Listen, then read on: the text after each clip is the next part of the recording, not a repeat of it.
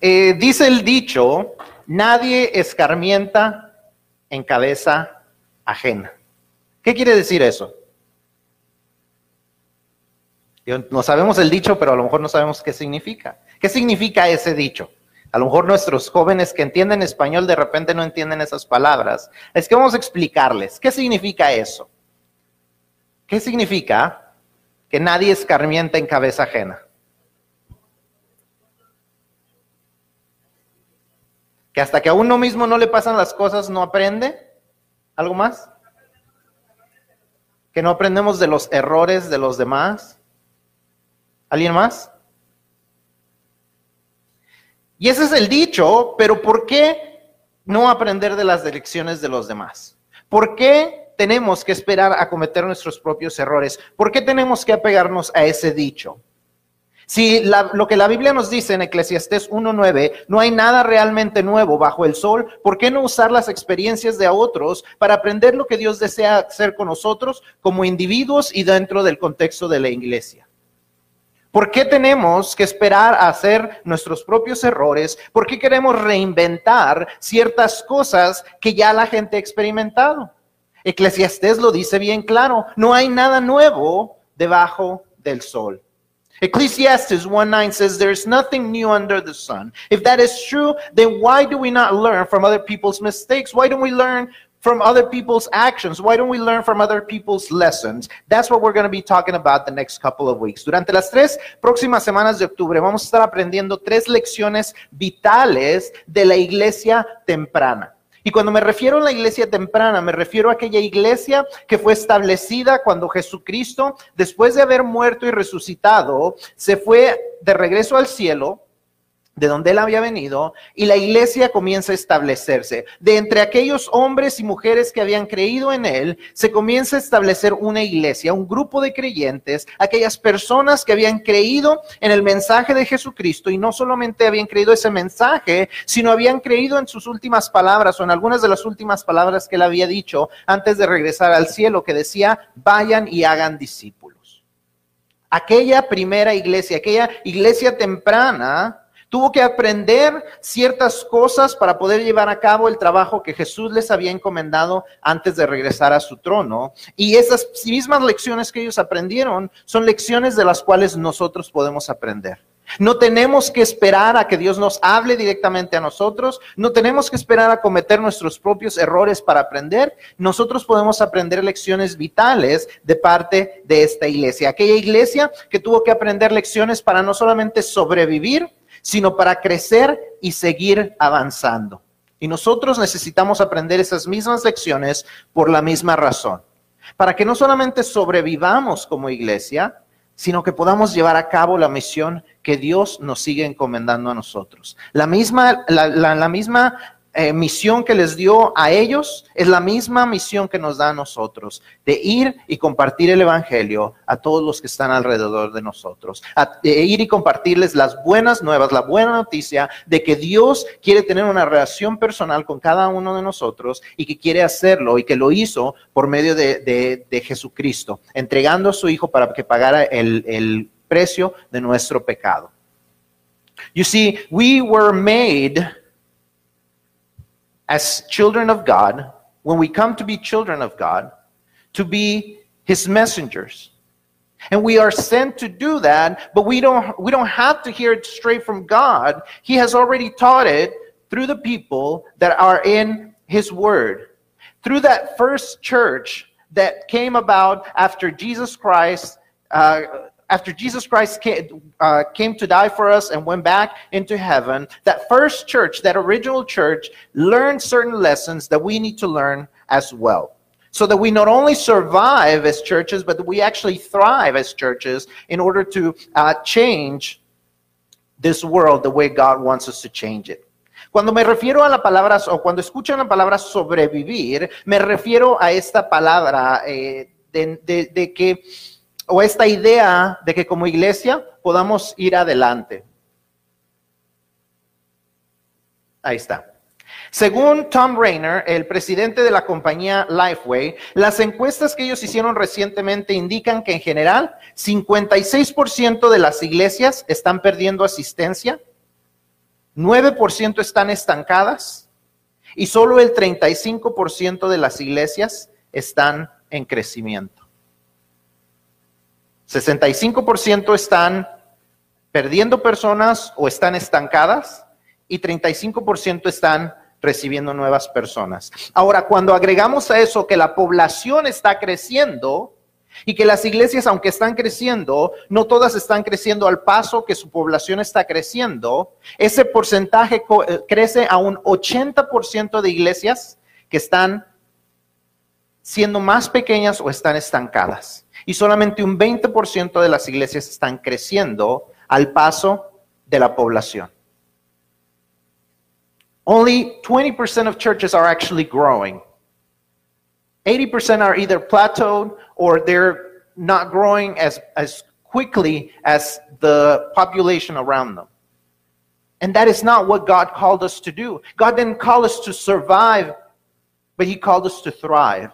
Dios no nos hizo para sobrevivir solamente como iglesias, sino nos hizo para que crezcamos y llevemos a cabo eh, esa misión que Él nos ha puesto. Aunque Jesús hizo la promesa de que las puertas del Hades o de la muerte no, no vencerán a la iglesia y los números mundiales indican que la cantidad de cristianos por todo el mundo va en aumento, la verdad es que como cristianos aquí en los Estados Unidos podríamos estar haciendo un mejor trabajo. Si somos honestos con nosotros mismos, podríamos estar haciendo un mejor trabajo en compartir el Evangelio, en traer más personas a los pies de Cristo y atraer más personas, invitarlos dentro de nuestras iglesias. Eso es una realidad. The truth is, in the United States, we are not growing as Christians as much as worldwide you can see Christian growth. And the only way that can change is if we change. If the things that we do change. If the attitudes that we have change. If the actions we, say, we, we, we perform change. If the words that we speak change. And the only way that that's going to change is using God's word and learning from those lessons, those vital lessons that God gives us through it. La única manera en que esta situación va a cambiar es si nuestras palabras cambian, si nuestras ideas cambian, si nuestras actitudes cambian, si nuestras palabras cambian. Y eso solamente va a cambiar si podemos aprender las lecciones que Dios nos da, esas lecciones vitales que Dios nos da a través de su palabra. Y es por eso que vamos a estar estudiando esto durante las siguientes semanas.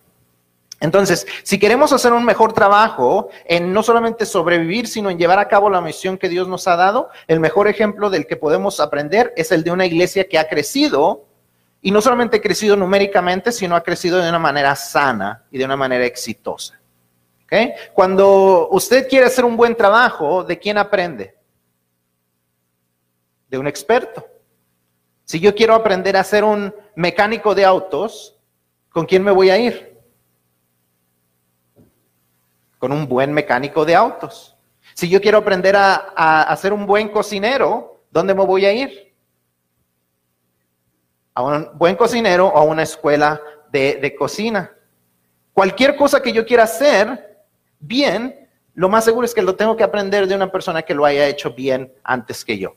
Y eso es lo mismo que vamos a estar haciendo. Vamos a estar viendo una iglesia que fue transformada y que pudo vivir el éxito de no, solamente crecer numéricamente, sino crecer bien, crecer sanamente. Entonces, eso es lo que vamos a estar estudiando durante las siguientes ah, tres semanas. Eh, eh, pensemos en la iglesia, en esta iglesia temprana de las que les estoy hablando.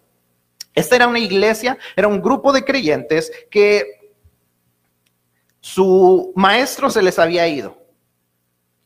Hace algunas semanas hablamos que este, esta iglesia se había quedado sola. Decíamos que cuando hablábamos de Tomás, ellos estaban encerrados, habían que, se habían encerrado en un cuarto porque tenían temor de que los líderes judíos vinieran a buscarlos. Estaban tan bien encerrados que se sorprendieron cuando Jesús de repente se apareció en medio de ellos, porque ellos creían que estaban completamente aislados. Era tal su temor que no querían que nadie los encontrara.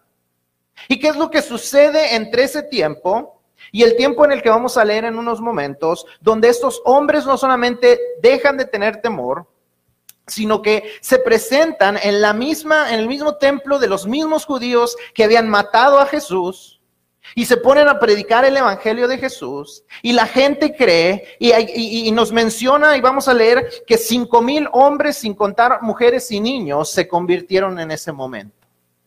¿Qué es lo que sucedió que transformó a este grupo de creyentes atemorizados en creyentes que estuvieron dispuestos a testificar valientemente a su Dios?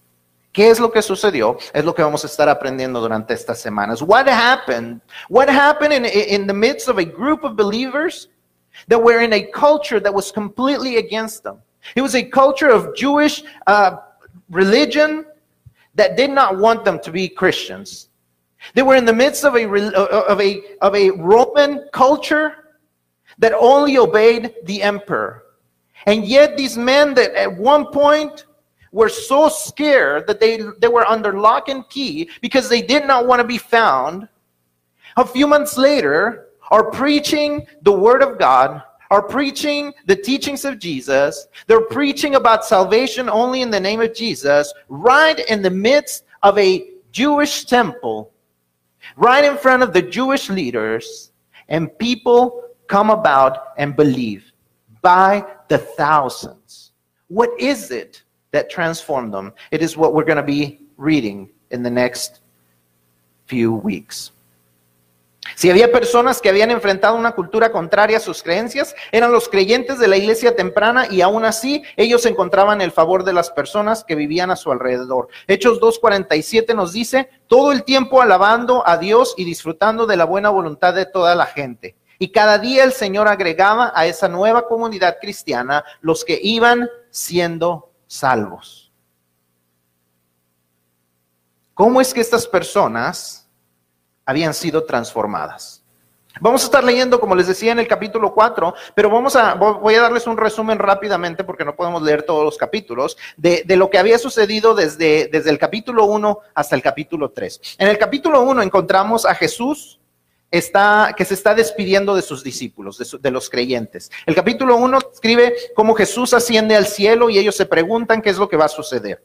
En el capítulo 2, entonces encontramos a los creyentes reunidos y de repente sucede lo que Jesús les había dicho, que les iba a enviar al Espíritu Santo, que Él iba a ser el que iba a estar con ellos constantemente, que Él iba a ser su consolador, que Él iba a ser su consejero, que Él, iba, él les iba a enseñar y a recordar todas las cosas que Él les había enseñado. Y, viene el Espíritu Santo y ellos predican y, Pedro se levanta en medio de este grupo de creyentes y dice que Él empieza a predicar, empieza a hablar acerca de Jesucristo, de aquel Jesucristo que había sido eh, profetizado y que había venido y que había sido crucificado y que había resucitado al tercer día y dice que tres mil personas ese mismo día se convirtieron. Tres mil personas. Después del capítulo 3, eh, sucede que ellos se van, ellos llegan como no tenían un templo eh, para ellos mismos, ellos van y continúan yendo a orar al templo de los judíos. Y cuando ellos llegan en la puerta del templo judío, judío, perdón, ellos encuentran a un hombre que no puede caminar, a un cojo, que está pidiendo limosnas y ellos le dicen, no tengo oro ni plata, pero te doy lo que tengo. Y le dicen, en el nombre de Cristo Jesús, levántate. Y para los que conocen la historia, ustedes saben qué es lo que pasó. El hombre se levanta. Dice que cuando el hombre se levanta, sus pies se afirman. Ese hombre que no había podido caminar, sus pies se afirman.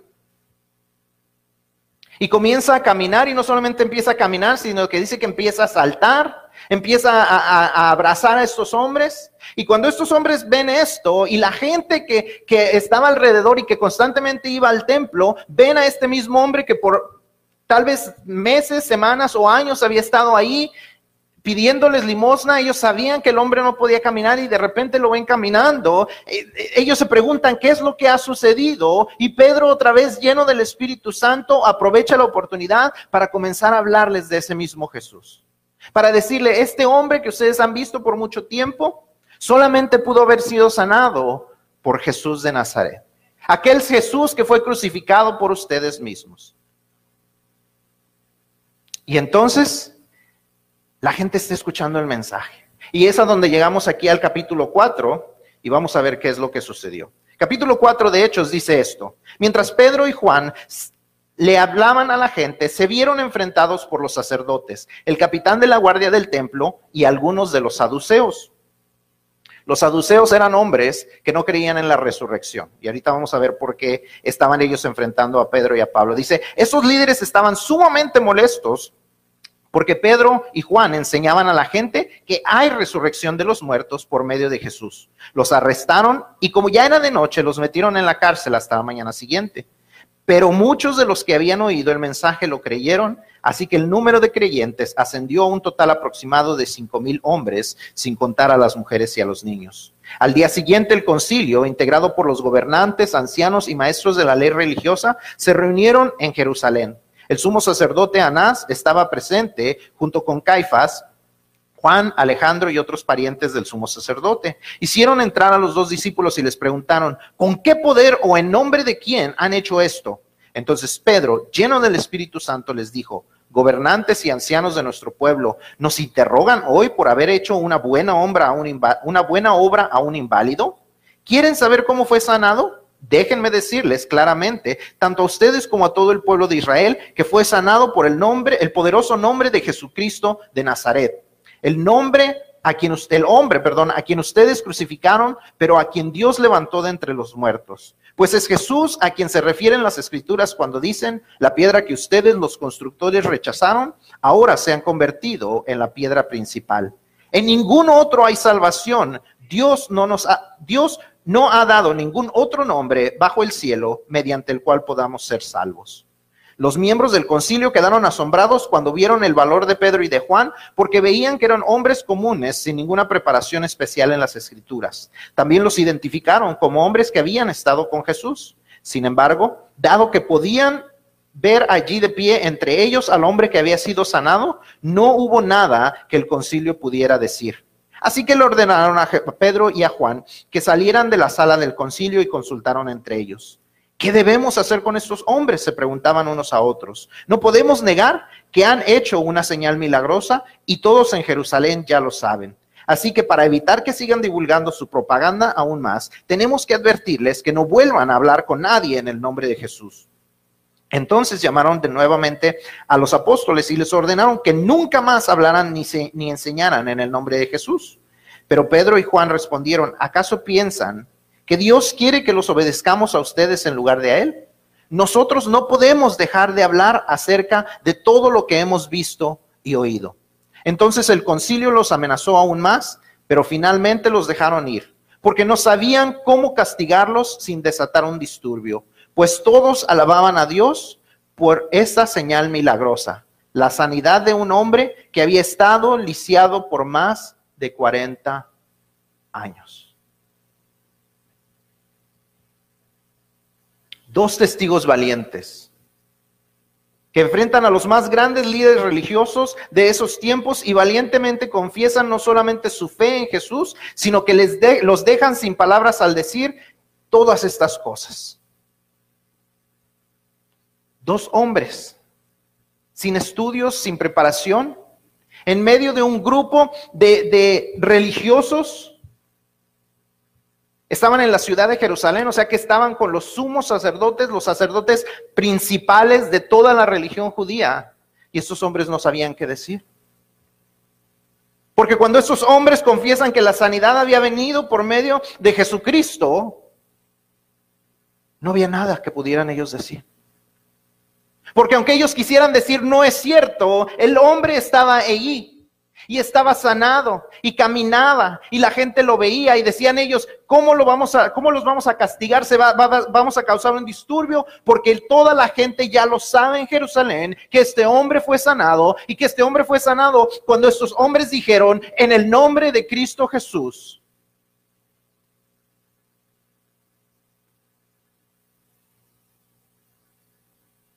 En medio de todo esto, las personas creen el mensaje de Cristo y la gente reconoce el poder de Cristo por el gran milagro que habían presenciado. Entonces vamos a ver las lecciones que podemos aprender de estos creyentes que, nos, que podemos imitar en nuestra vida como cristianos y en nuestra vida como iglesia. Número uno, ellos compartieron valientemente el mensaje de Cristo.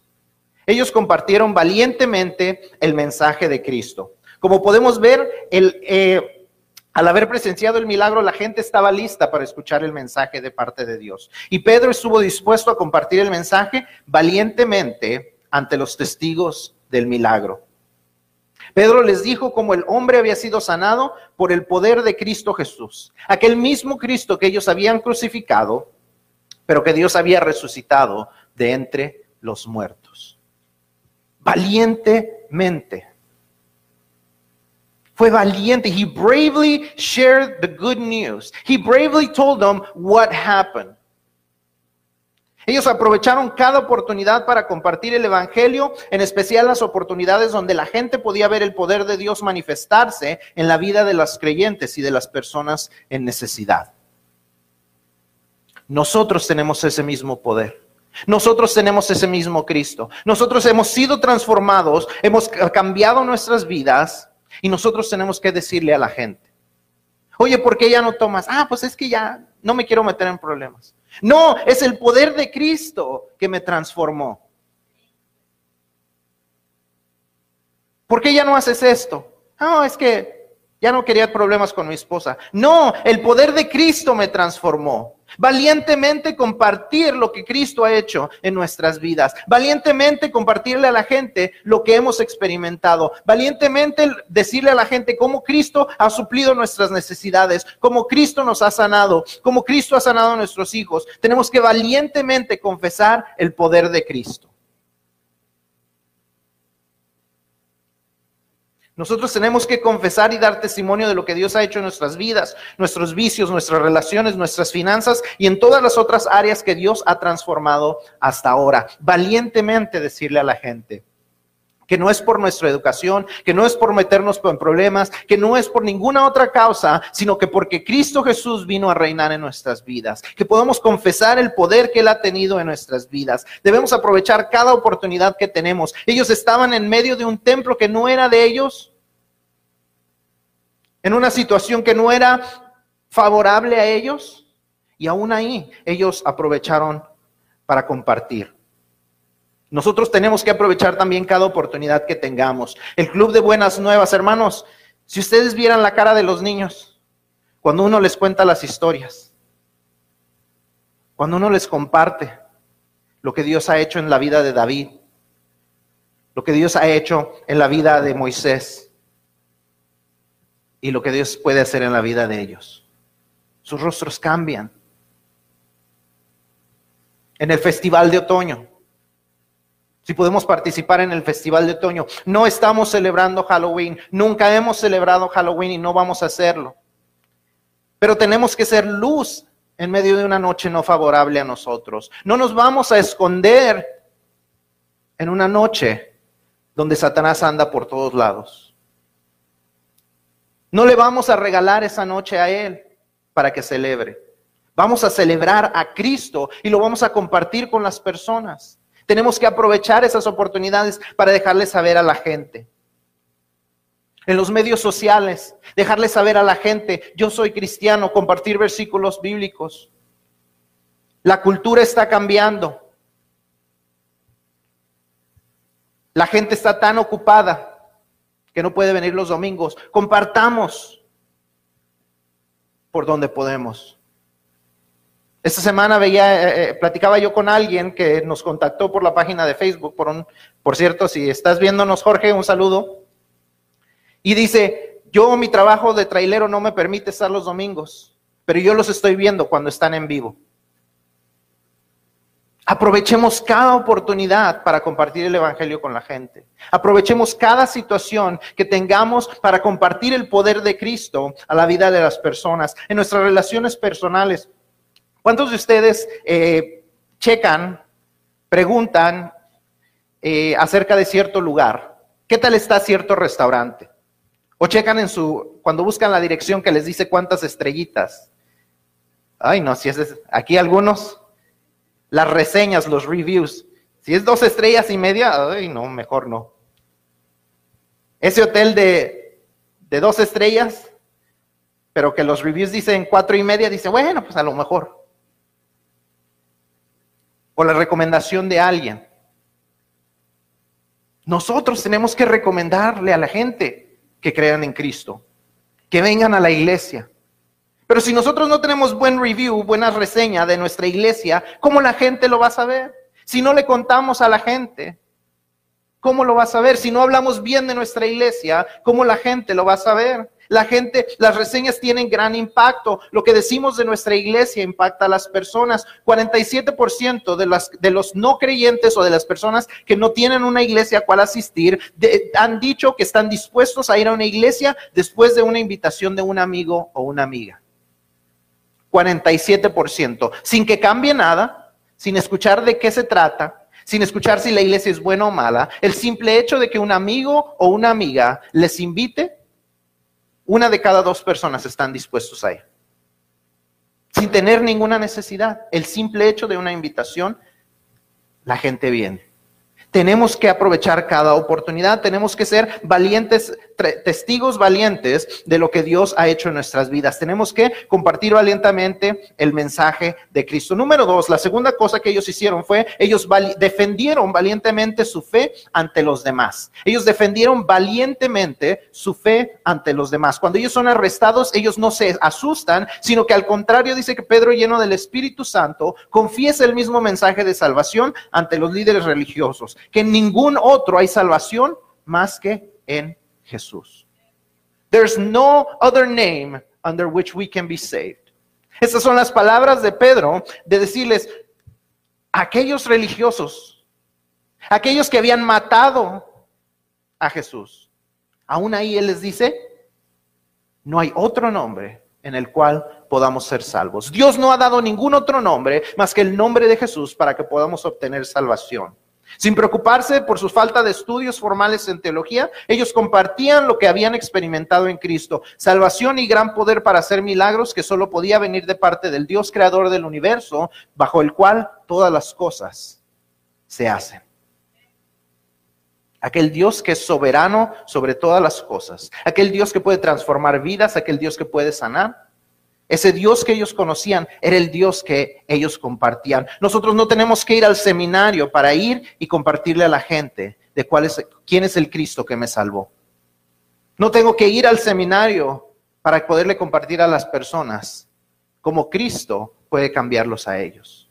No tengo que ir al seminario para invitar a alguien y decirle, vente conmigo el domingo a la iglesia.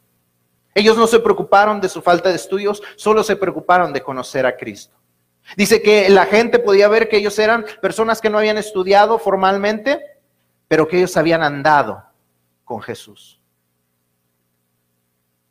Si la gente puede ver en nosotros que andamos con Jesús, la gente va a venir.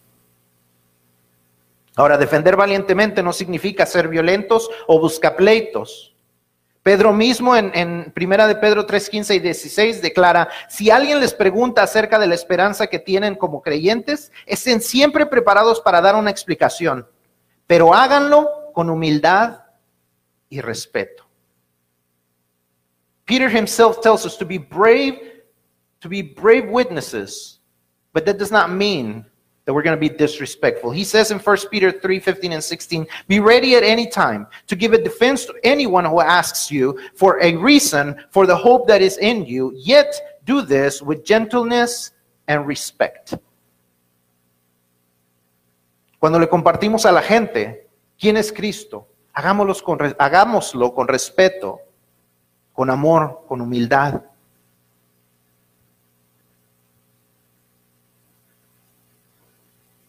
De igual manera, aquellos que están en nuestra contra no pueden decir, perdón, aquellos que estaban en contra, me brinqué una línea, aquellos que estaban en contra de Pedro y Juan no podían decir nada porque el cojo estaba delante de ellos sano. Ellos podían decir muchas cosas acerca de que, de que Jesús era una, una, mala persona, que había sido contrario a las ideas judías. Ellos podían decir muchas cosas, pero ellos no podían decir nada en contra del poder de Jesús, porque el poder de Jesús estaba manifestado en el hombre que estaba delante de ellos. Aquel hombre que 40 años estuvo sentado, ahora se había levantado y caminaba. Yo cuando ya, estoy a punto de llegar a los 40, ya estoy al revés. Antes caminaba, ahora ya no me puedo ni parar. Hay veces que ya no me puedo parar. Y este hombre 40 años sentado y se pudo levantar de ahí porque el poder de Cristo se manifestó. No había nada que estos hombres pudieran decir en contra de él y en contra de ellos, porque el poder se veía. Y de igual manera aquellos que están en nuestra contra no pueden decir nada cuando pueden ver el poder de Dios manifestándose en nuestra vida y transformándonos de lo que éramos antes a lo que Dios desea hacer en nosotros ahora. La gente puede decir muchas cosas y, aferrarse a su religión y aferrarse a muchas otras cosas pero no pueden decir nada en contra de lo que nosotros predicamos si pueden ver una vida transformada en nosotros, si pueden ver el poder de Dios cambiándonos a nosotros, haciendo algo distinto en nosotros, de lo que éramos antes, de lo que ellos conocían antes, a lo que ahora somos, de lo que les podemos contar de cómo éramos antes, a lo que les podemos contar que Dios está haciendo en nosotros. Y pero para eso se va a llevar la tercera lección que vamos a ver aquí, que es que ellos obedecieron valientemente al Dios en el que creían. Nada de lo que decimos acerca de Dios tendrá efecto en las personas si ellos no pueden ver una vida transformada en nosotros. Tenemos que rendirle el control completamente a Él. Estos hombres no podían decir nada en contra de estos hombres. No podían decir nada en contra de Jesús. Lo único que podían decir es no sigan predicando de Jesús. Y la respuesta de ellos fue, Dios prefiere que lo, obedezcamos a Él antes que ustedes. La obediencia valiente de ellos fue lo que llevó a que ellos fueran soltados. No había nada por lo que ellos los pudieran retener, porque ellos, aunque estaban siendo eh, eh, obedientes, no había nada que ellos pudieran hacer. No había nada que los, los, religiosos pudieran hacer para retenerlos. Porque ellos estaban valientemente obedeciendo al Dios en el que creían. Pedro y Juan no podían dejar de hablar de lo que habían visto y oído. Ellos tenían que hablar de sus propias experiencias. ¿Qué estás experimentando ¿Qué estás haciendo? ¿Qué está haciendo Dios en tu vida en este momento? ¿Qué cosas estás dejando atrás? ¿A quién has perdonado que no habías perdonado antes? ¿Cómo estás desempeñándote mejor en tu trabajo ante tu jefe y tus compañeros? ¿Cómo demuestras como estudiante que Cristo está en ti y que Él tiene el control de toda tu vida? ¿Cómo estás siendo un mejor esposo, una mejor esposa, un mejor padre o un mejor hijo? Porque si no estamos experimentándolo, si no estamos viendo y oyendo algo en nosotros, difícilmente lo podremos compartir. Ellos decían, no podemos dejar de decir lo que hemos visto y oído. No, no podemos dejar de decir lo que hemos experimentado de parte de Dios. Y muchas veces cuando nosotros no le compartimos a la gente es porque no estamos experimentando nada. Porque si estuviéramos experimentando, al igual que ellos, no podríamos de dejar de decir lo que hemos visto y lo que hemos oído. Ante los milagros transformadores, la gente no puede decir nada en contra, porque estarán viendo el poder sobrenatural y transformador del Dios del universo que los ama y que los quiere transformar a ellos también. La gente puede decir muchas cosas en contra de nosotros, pero no podrán decir nada en contra de ese Dios en el que nosotros decimos creer si ellos pueden ver cómo Él transforma nuestras vidas cómo no hablamos lo que hablábamos antes, cómo no actuamos como actuábamos antes. Pero difícilmente la gente creerá si no pueden ver una diferencia en nosotros. Cuando podamos compartir valientemente el mensaje de Cristo, defenderlo valientemente ante los que están en nuestra contra, y cuando obedezcamos valientemente al Dios en el que decimos creer, la gente comenzará a venir por esas puertas y dejará que sus vidas también sean transformadas se llenarán las sillas de este santuario. La hermana Loida me decía hace unas semanas, dice, yo creo que ya en un tiempo vamos a necesitar subirnos allá arriba al balcón. Y esta mañana estaba yo en el balcón y decía, sí caben unas 100 sillas.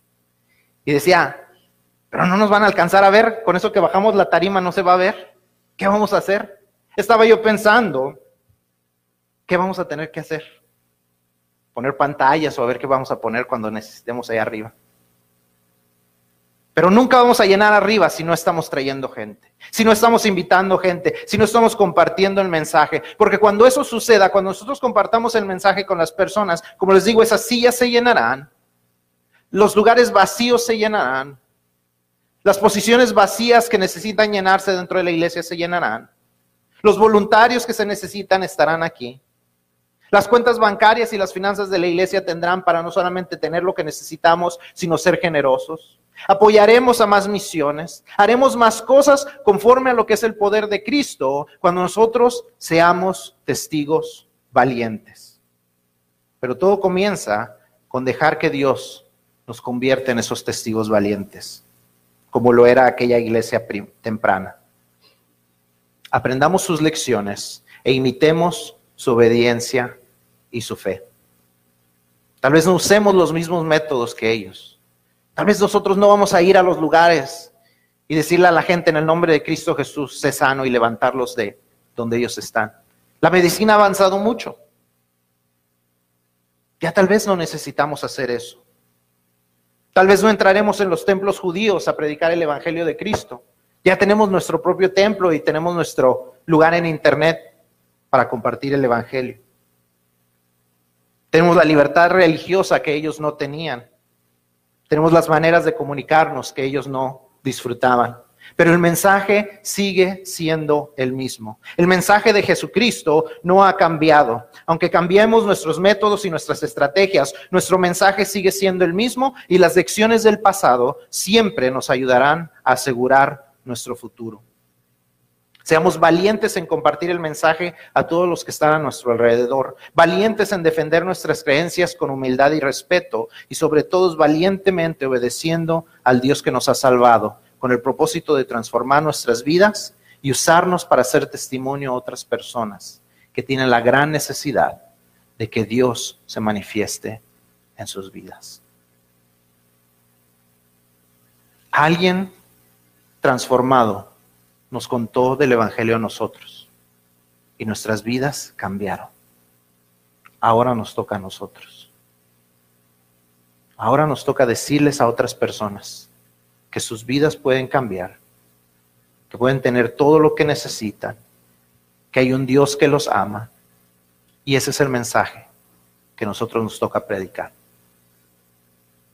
Y esta mañana, si usted no sabe cuál es ese mensaje, yo hablo de un mensaje y tal vez usted no, no sabe de qué estoy hablando. El mensaje del que estamos hablando, el mensaje que Dios nos ha dado es este. Que Cristo Jesús vino a morir por nuestros pecados. Porque nuestros pecados nos separan de un Dios que es santo. Pero por medio de Cristo Jesús podemos unirnos otra vez. Poniendo nuestra fe en Él. No nuestra confianza en nuestras acciones, en ser buenas personas, en tener una cierta religión sino en confiar completamente en quien es Cristo Jesús, aquel Dios que vino a dar su vida por nosotros, que vino a ser crucificado para pagar por nuestros pecados y que al tercer día resucitó para darnos vida eterna. Y cuando nosotros le entregamos nuestras vidas, nuestros corazones, y lo hacemos de a Él nuestro Salvador y nuestro Señor, le damos todo el control de nuestras vidas, podemos ser transformados. Nuestras vidas pueden ser transformadas. Nuestras vidas de tristeza pueden ser cambiadas a vidas de alegría. Nuestras vidas de vicio pueden ser cambiadas a vidas de gozo. Nuestras vidas eh, eh, eh, que están a punto de, de quebrantarse, nuestras relaciones, pueden ser transformadas a buenas relaciones porque ese es el poder transformador del Dios en el que creemos. Y si usted no ha hecho la decisión de permitirle a Cristo Jesús que entre a su corazón y que Él transforme su vida, esta mañana yo le invito a hacerlo.